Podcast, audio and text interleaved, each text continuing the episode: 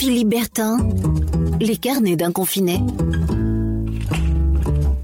Chers amis, bonjour. J'ai appris la nouvelle en ouvrant ce matin mon journal et cela m'a fait beaucoup de peine.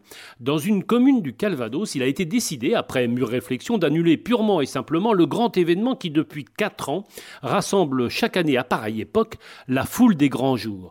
Les organisateurs de la manifestation ont pris cette décision la mort dans l'âme. Ils le regrettent mais n'ont pas pu faire autrement. Et le journal ce matin revient en détail sur cette cruelle décision qui va, j'imagine, en faire pleurer plus d'un.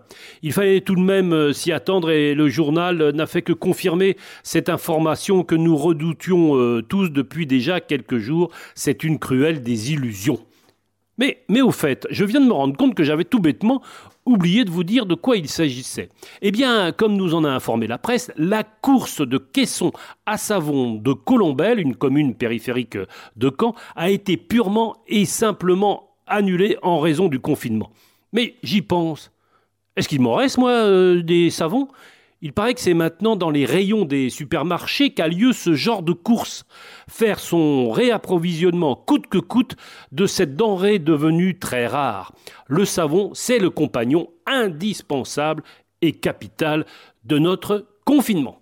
Allez, portez-vous bien, prenez soin de vous, lavez-vous régulièrement les mains et à demain. Philippe Bertin, les carnets d'un confiné. Podcast by Tendance Ouest.